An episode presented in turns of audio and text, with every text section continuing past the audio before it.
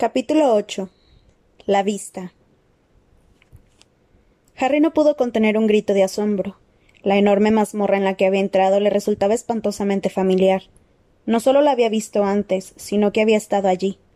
Era el lugar que había visitado dentro del pensadero de Dumbledore, donde había visto cómo sentenciaban a los Lestrange a cadena perpetua en Azkaban. Las paredes eran de piedra obscura y las antorchas apenas las iluminaban.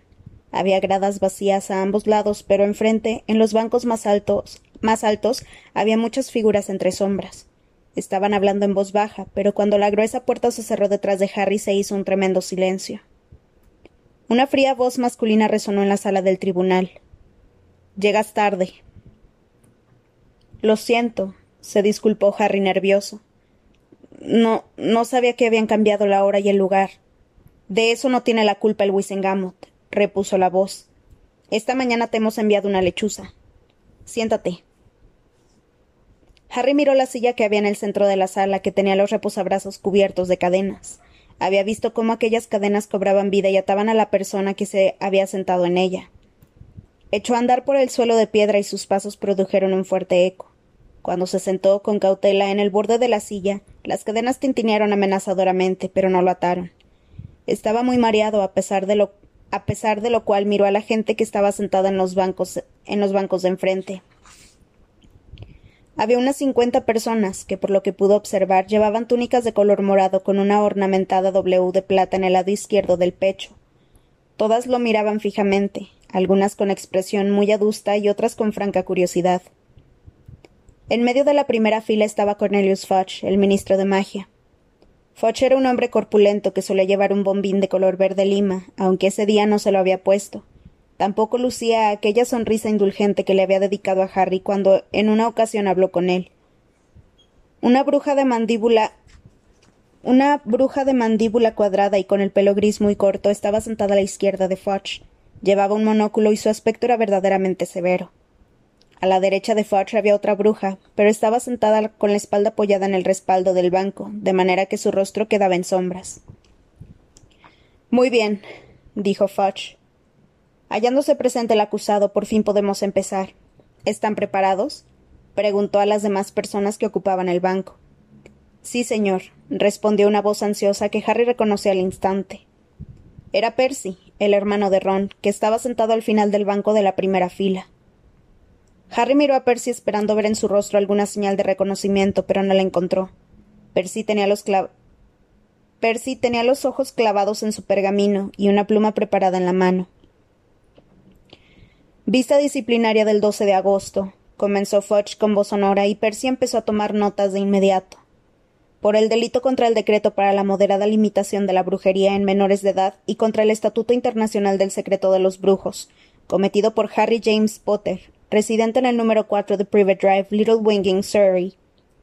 Interrogadores: Cornelius Oswald Fudge, ministro de Magia, Amelia Susan Bones, jefa del Departamento de Seguridad Mágica, Dolores Jane Umbridge, subsecretaria del ministro, escribiente del tribunal Percy Ignatius Weasley.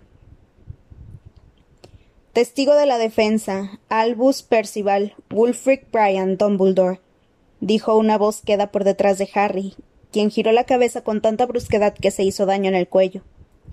En ese instante Dumbledore cruzaba con aire resuelto y sereno la habitación. Llevaba una larga túnica de color azul marino y la expresión de su rostro era de absoluta tranquilidad. Su barba y su melena largas y plateadas relucían a la luz de las antorchas. Cuando llegó junto a Harry miró a Foch a través de sus gafas de media luna que reposaban hacia la mitad de su torcida nariz. Los miembros del Wisengamot murmuraban, y todas las miradas se dirigieron hacia Dumbledore. Algunos parecían enfadados, otros un poco asustados. Dos de las brujas más ancianas de la fila del fondo, sin embargo, levantaron una mano y lo saludaron. Al ver a Don Buldor, una profunda emoción surgió en el pecho de Harry, un reforzado y esperanzador sentimiento parecido al que le había producido la canción del Fénix. Estaba deseando mirar a Don Buldor a los ojos, pero éste no lo miraba a él. Tenía la vista clavada en Fudge, que no podía disimular su nerviosismo. Ah, exclamó el ministro, que parecía sumamente desconcertado. Dumbledore. Sí. Veo que recibió nuestro mensaje, de que habíamos cambiado el lugar y la hora de la, de la vista. Pues no, no lo recibí, contestó Dumbledore con tono alegre. Sin embargo, debido a un providencial error, llegué al ministerio con tres horas de antelación, de modo que no ha habido ningún problema. Sí, bueno. Supongo que necesitaremos otra silla. Este. Weasley, ¿podría. No se moleste. No se moleste, dijo Dumbledore con amabilidad. Sacó su varita mágica, la sacudió levemente y una mullida butaca de tela de algodón estampada apareció de la nada junto a la silla de Harry. Dumbledore se sentó, juntó las yemas de sus largos dedos y miró a Fudge por encima de ellos con una expresión de educado interés. Los miembros del Wisengamot seguían murmurando y moviéndose inquietos en los bancos. Solo se calmaron cuando Fudge volvió a hablar. Sí, repitió éste, moviendo sus notas de un sitio para otro. Bueno, está bien. Los cargos. Sí. Separó una hoja de pergamino del montón que tenía delante, respiró hondo y leyó en voz alta. Los cargos contra el acusado son los siguientes que a sabiendas, deliberadamente y consciente de la ilegalidad de sus actos, tras haber recibido una anterior advertencia por escrito del Ministerio de Magia por un delito similar, realizó un encantamiento patronus en una zona habitada por muggles, en presencia de un muggle, el 2 de agosto a las nueve y veintitrés minutos para y veintitrés minutos, lo cual constituye una violación del párrafo C del decreto para la moderada limitación de la brujería en menores de edad, 1875, y también de la sección 13 de la Confederación Internacional del Estatuto del Secreto de los Brujos. ¿Es usted Harry James Potter, residente en el número 4 de Private Drive, Little Winging, Surrey? preguntó Fudge, fulminando a Harry con la mirada por encima del pergamino. Sí, respondió él. Recibió una advertencia oficial del Ministerio por utilizar magia ilegal hace tres años, ¿no es cierto? Sí, pero ¿Y aún así conjuró usted un patronus la noche del 2 de agosto? inquirió Fudge. Sí, contestó Harry. Pero, a sabiendas de que no le está permitido utilizar la magia fuera de la escuela hasta que haya cumplido diecisiete años. Sí, pero. a sabiendas de que, de que se encontraba en una zona llena de muggles. Sí, pero. completamente consciente de que estaba muy cerca de un muggle en ese momento. Sí, exclamó Harry con enojo pero solo lo hice porque estábamos. La bruja del monóculo lo interrumpió con una voz retumbante. ¿Hizo aparecer un patronus hecho y derecho? Sí, afirmó Harry. Porque un patronus corpóreo. ¿Un qué? preguntó Harry. Su patronus tenía una forma bien definida, es decir, no era simplemente vapor o, o humo. Sí, tenía forma, asintió Harry impaciente y a la vez un poco desesperado. Es un siervo, siempre es un siervo. ¿Siempre? bramó Madame Bones. Sí, dijo Harry. Hace más de un año que lo hago. ¿Y usted tiene quince años? Sí, ¿y dónde aprendió a hacer eso? ¿En el colegio? Sí, el profesor Lupin me enseñó en mi tercer año porque. Impresionante, opinó Madame Bones mirándolo con atención. Un verdadero patronus a esa edad, francamente impresionante. Algunos de los magos y de las brujas que la rodeaban se pusieron a murmurar de nuevo. Unos cuantos movían la cabeza afirmativamente, mientras que otros la movían negativamente y fruncían el entrecejo. No se trata de lo impresionante que fuera el conjuro, advirtió Fudge con voz de mal genio. De hecho, yo diría que cuanto más impresionante, peor, dado que el chico lo hizo delante de un mogul. Los que habían fruncido el entrecejo murmuraron en señal de aprobación, de aprobación, pero fue el mojigato movimiento que Percy hizo con la cabeza lo que incitó a hablar a Harry. Lo hice por los dementores, exclamó en voz alta antes de que alguien volviera a interrumpirlo. Se había imaginado que habría más murmullos, pero el silencio que se apoderó de la sala le pareció incluso más denso que el anterior. ¿Dementores?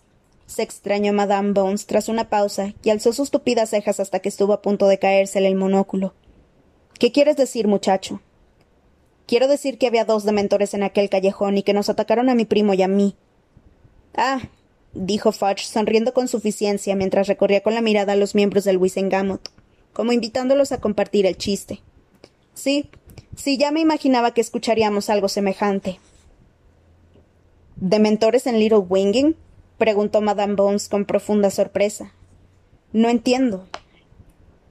¿No entiendes, Amelia? repuso Fudge sin dejar de sonreír. Déjame que te lo explique. Este chico ha estado pensándoselo bien y ha llegado a la conclusión de que los dementores le proporcionarían una bonita excusa, una excusa fenomenal. Los muggles no pueden ver a los dementores, ¿verdad que no, chico? Muy conveniente. Así que solo cuenta tu palabra, sin testigos. No estoy mintiendo, gritó Harry, y sus palabras ahogaron otro estallido de murmullos del tribunal. Había dos dementores. Estos se nos acercaban desde los dos extremos del callejón. Todo quedó a obscuras y hacía mucho frío, y mi primo lo sintió y salió corriendo. Basta, ordenó Fudge con una expresión muy altanera en el rostro. Lamento interrumpir lo que sin duda habría sido una historia muy bien ensayada. Dumbledore carraspeó. El Wisengamot volvió a guardar silencio. De hecho, tenemos un testigo de la presencia de dementores en ese callejón, dijo Dumbledore. Un testigo que no es Dudley Dursley, quiero decir. El rostro regordete de Fudge pareció deshincharse, como si le hubieran quitado el aire. Clavó por un instante la mirada en Dumbledore y luego, recobrando la compostura, replicó Me temo que no tenemos tiempo para escuchar más mentiras, Dumbledore. Quiero liquidar este asunto cuanto antes. Quizá me equivoque, repuso Dumbledore en tono agradable pero estoy seguro de que los estatutos del Wisengamot contemplan el derecho del acusado a presentar testigos para defender su versión de los hechos. ¿No es así? ¿No es esa la política del Departamento de Seguridad Mágica, Madame Bones? continuó, dirigiéndose a la bruja del monóculo. Así es, contestó ésta. Completamente cierto. Muy bien, muy bien, exclamó Fudge con brusquedad. ¿Dónde está esa persona? Ha venido conmigo, afirmó Dumbledore. Está esperando afuera. ¿Quieres que. No. Weasley, vaya usted. ordenó Fudge a Percy, quien se levantó de inmediato, bajó a toda prisa los escalones de piedra del estrado y pasó corriendo junto a Dumbledore y Harry sin mirarlo siquiera. Percy regresó pasados unos momentos, seguido de la señora Fick. Parecía asustada. Y mucho más chiflada que nunca. Harry lamentó que no se hubiera quitado las zapatillas de tela escocesa. Dumbledore se puso en pie y cedió su butaca a la señora Fick, y luego hizo aparecer otra para él. ¿Nombre completo? Preguntó Fudge a voz de cuello cuando la señora Fick, muy nerviosa, se hubo sentado en el borde de su asiento. Arabella Doreen Fick, respondió con su temblorosa voz. ¿Y quién es usted exactamente? siguió preguntando Fudge con una voz altiva que indicaba aburrimiento. Soy una vecina de Little Wingen. Vivo cerca de donde vive Harry Potter. No tenemos constancia de que en Little Winging vivan más magos o brujas que Harry Potter, saltó Madame Bones. Esa circunstancia siempre ha sido controlada con meticulosidad debido a. debido a lo ocurrido en el pasado. Soy una skip, aclaró la señora Fick. Quizá por eso no me tengan registrada. ¿Una skip? intervino Fudge escudriñando con recelo a la señora Fick. Lo comprobaremos. Haga el favor de darle los detalles de su origen a mi ayudante, el señor Weasley. Por cierto, añadió mirando a la derecha e izquierda. ¿Los skips pueden ver a los dementores?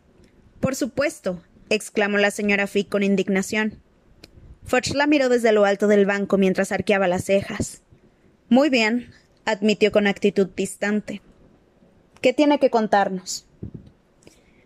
Había salido a comprar comida para los gatos en la tienda de la esquina, al final del, del paseo Glicinia, a eso de las nueve, la noche del 2 de agosto, contó la señora Fick, hablando atropelladamente, como si se hubiera aprendido de memoria lo que estaba diciendo. Cuando oí ruidos en el callejón que comunica la calle Magnolia con el paseo Glicinia. Al acercarme a la entrada del callejón vi a unos dementores que corrían. ¿Que corrían? La interrumpió Madame Bones con aspereza. Los dementores no corren, se deslizan. Eso quería decir, se corrigió la señora Fick, y unas manchas rojas aparecieron en sus, en sus marchitas mejillas. Se deslizaban por el callejón hacia lo que me pareció que eran dos chicos. ¿Cómo eran? preguntó Madame Bones, tornando los ojos hasta que el borde del monóculo desapareció bajo la piel. Bueno, uno era muy gordo y el otro delgaducho. No, no, no, no, dijo Madame Bones impaciente. No los chicos, los dementores. Describa a los dementores. Ah, exclamó la señora Fick con un suspiro, y las manchas rosas de sus mejillas empezaron a extenderse por el cuello. Eran grandes, muy grandes, y llevaban capas. Harry sentía un espantoso vacío en el estómago. Dijera lo que dijese la señora Fick, él tenía la impresión de que, como máximo, habría visto un dibujo de un dementor, y era imposible que un dibujo transmitiera el verdadero aspecto de aquellos seres. su fantasmagórica forma de moverse, suspendidos unos centímetros por encima del suelo, el olor a podrido que desprendían y aquel horroroso estertor que, emitían cuando absorbían el aire, de los, el aire que los rodeaba. En la segunda fila un mago rechoncho con gran bigote negro se acercó a la oreja de su vecina, una bruja de pelo crespo, para susurrarle algo al oído. Grandes y con capas, repitió Madame Bones con voz cortante mientras Fudge resoplaba con sorna. Entiendo. ¿Algo más? Sí, respondió la señora Fig. Lo sentí. Todo se volvió frío y era una noche de verano muy calurosa, créanme. Y sentí como si no quedara ni una pizca de felicidad en el mundo. Y recordé cosas espantosas. Su voz tembló un momento y se apagó. Madame Bones abrió un poco los ojos. Harry vio unas marcas rojas debajo de su ceja, donde se le, había clavado el monóculo. ¿Qué hicieron los dementores? preguntó Madame Bones, y Harry sintió una ráfaga de esperanza. Atacaron a los chicos, afirmó la señora Fick, que hablaba con una voz más fuerte y más segura mientras el rubor iba desapareciendo de su cara. Uno de los muchachos había caído al suelo, el otro se echaba hacia atrás intentando repeler al dementor. Ese era Harry. Sacudió dos veces la varita, pero solo salió un vapor plateado. Al tercer intento consiguió un patronus que arremetió contra el primer dementor, y luego, siguiendo las instrucciones de Harry, ahuyentó al que se había abalanzado sobre su primo. Eso fue. Eso fue lo que pasó, terminó la señora Fick de manera no muy convincente. Madame Bones se quedó mirando a la mujer sin decir nada. Fudge no la miraba, sino que removía sus papeles. Finalmente levantó la vista y con tono agresivo le espetó. Eso fue lo que usted vio, ¿no? Eso fue lo que pasó, repitió la señora Fick. Muy bien, dijo Fudge. Ya puede irse. La señora Fig asustada miró primero a Fudge y luego a Dumbledore. A continuación se levantó y se fue arrastrando los pies hacia la puerta, que se cerró detrás de ella produciendo un ruido sordo. No es un testigo muy convincente, sentenció Fudge con altivez. No sé qué decir, replicó Madame Bones con su atronadora voz. De hecho, ha descrito los efectos de un ataque de dementores con gran precisión, y no sé por qué iba a decir que estaban allí si no estaban. ¿Dos dementores deambulando por un barrio de muggles y tropezando por casualidad con un mago? inquirió Fudge con sorna. No hay muchas probabilidades de que eso ocurra. Ni siquiera Backman se atrevería a apostar. Oh, no. Creo que ninguno de nosotros piensa que los dementores estuviesen allí por casualidad. Lo interrumpió Dumbledore sin darle mucha importancia. La bruja que estaba sentada a la derecha de Fudge con la cara en sombra se movió un poco, pero los demás permanecieron muy quietos y callados. ¿Y qué se supone que significa eso? preguntó Fudge con tono glacial. Significa que creo que les ordenaron ir allí, contestó Dumbledore. Me parece que si alguien hubiera ordenado a un par de dementores que fueran a pasearse por Little Winging, habríamos tenido constancia de ello. bramó Fudge. No sé actualmente los dementores estuvieran recibiendo órdenes de alguien que no es el Ministerio de Magia, repuso Dumbledore sin perder la calma. Ya te, he ya te he explicado lo que opino de este asunto, Cornelius. Sí, ya me lo has explicado, dijo Fudge con energía. Y no tengo ningún motivo para creer que tus opiniones sean otra cosa que sandeces, Dumbledore. Los dementores están donde tienen que estar, en Azkaban, y hacen todo lo que nosotros les ordenamos. En ese caso, prosiguió Dumbledore en voz baja, pero con mucha claridad, tenemos que preguntarnos por qué alguien del ministerio ordenó a un par de dementores que fueran a ese callejón el 2 de agosto. En medio del absoluto silencio con que fueron recibidas las palabras de Dumbledore, la bruja que estaba sentada a la derecha de Fudge se inclinó hacia adelante y Harry pudo verla por primera vez. Le pareció que era como un sapo enorme y blanco. Era bajita y rechoncha, con una cara ancha y fofa, muy poco cuello, como tío Vernon, y una boca también muy ancha y flácida. Tenía los ojos grandes, redondos y un poco saltones. Hasta el pequeño lazo de terciopelo negro que llevaba en el pelo corto y rizado le recordó a una gran mosca que la bruja fue que la bruja fuese a cazar con una larga y pegajosa lengua en cualquier momento. La presidencia le concede la palabra a Dolores Jane Umbridge, subsecretaria del ministro, dijo Fudge. La bruja habló con una voz chillona, cantarina e infantil que, sorprendió a Harry, pues estaba esperando oírla croar. Hmm, Estoy segura de que no lo he entendido bien, profesor Dumbledore, afirmó con una sonrisa tonta que hizo aún más fríos sus redondos ojos. Qué necia soy. Pero por un brevísimo instante me ha parecido que insinuaba usted que el Ministerio de Magia había ordenado a los dementores que atacaran a este muchacho. Soltó una risa clara que hizo que a Harry se le erizara el, vello de la nuca. Algunos miembros del Wisengamot rieron con ella. Sin embargo, estaba más claro que el agua que ninguno de ellos lo encontraba divertido. Si es cierto que los dementores solo reciben órdenes del Ministerio de Magia, y si también es cierto que dos dementores atacaron a Harry y a su primo hace una semana, se deduce por lógica que alguien del Ministerio ordenó el ataque, aventuró Dumbledore con educación. Aunque evidentemente esos dos dementores en particular podían estar fuera del control del Ministerio. No hay dementores fuera del control del Ministerio, le espetó Fudge, que se había puesto rojo como tomate. Dumbledore, condescendiente, inclinó la cabeza.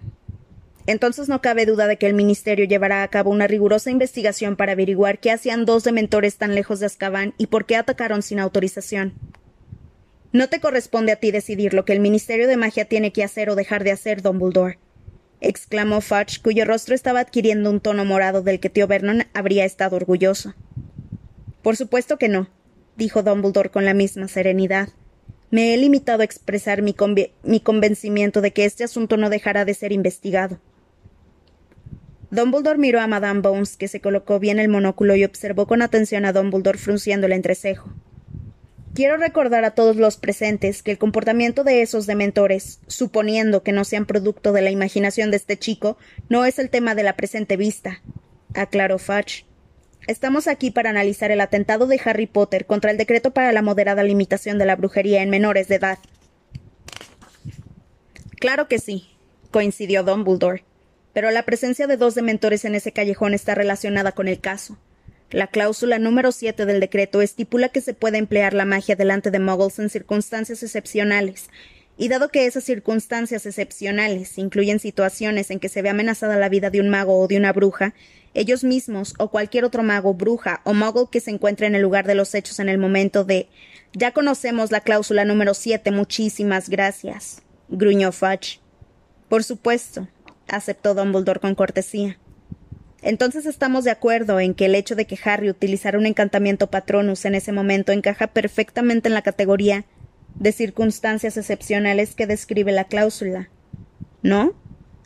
Suponiendo que sea cierto que había dementores, lo cual pongo en duda, lo ha confirmado un testigo presencial, le recordó Dumbledore. Si todavía dudas de su veracidad, vuelve a llamarla e interrógala otra vez. Estoy seguro de que no tendrá ningún inconveniente en declarar de nuevo. Yo. Eso. no. rugió Fudge, moviendo los papeles que tenía delante. Quiero liquidar este asunto hoy mismo, Dumbledore. Pero como es lógico, no te importaría tener que escuchar a un testigo las veces que hiciera falta, a no ser que por no hacerlo te arriesgaras a cometer una grave injusticia, insinuó Dumbledore. Una grave injusticia por las barbas de Merlín, gritó Fudge. ¿Te has molestado alguna vez en enumerar los cuentos chinos que se ha inventado este chico Dumbledore mientras intentabas encubrir sus flagrantes usos indebidos de la magia fuera del colegio? Supongo que ya, te, has olvidado del encantamiento levitatorio que empleó hace tres años. No fui yo, fue un elfo doméstico, protestó Harry. ¿Lo ves? bramó Fudge señalando aparatosamente a Harry. Un elfo doméstico, en una casa de muggles, ya me contarás. El elfo doméstico en cuestión trabaja en la actualidad para el colegio Hogwarts, aclaró Dumbledore. Si quieres puedo hacerlo venir aquí de inmediato para declarar. No tengo tiempo de escuchar a elfos domésticos. Además, esa no fue la única vez. Recuerda que infló a su tía por todos los demonios chilló Fudge, que luego de un puñetazo en el estrado y volcó un tintero. Y en aquella ocasión tuviste la amabilidad de no presentar cargos contra él, aceptando, supongo, que ni siquiera los mejores magos controlan siempre sus emociones, afirmó Dumbledore con calma, mientras Fudge intentaba quitar la mancha de tinta de sus notas. Y todavía no me he metido con lo que hace en el colegio.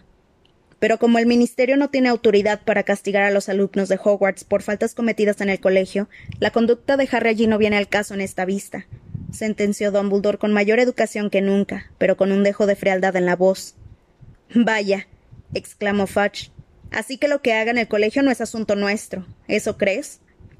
El Ministerio no tiene competencia para expulsar a los alumnos de Hogwarts, Cornelius, como ya te recordé la noche del 2 de agosto, dijo Dumbledore.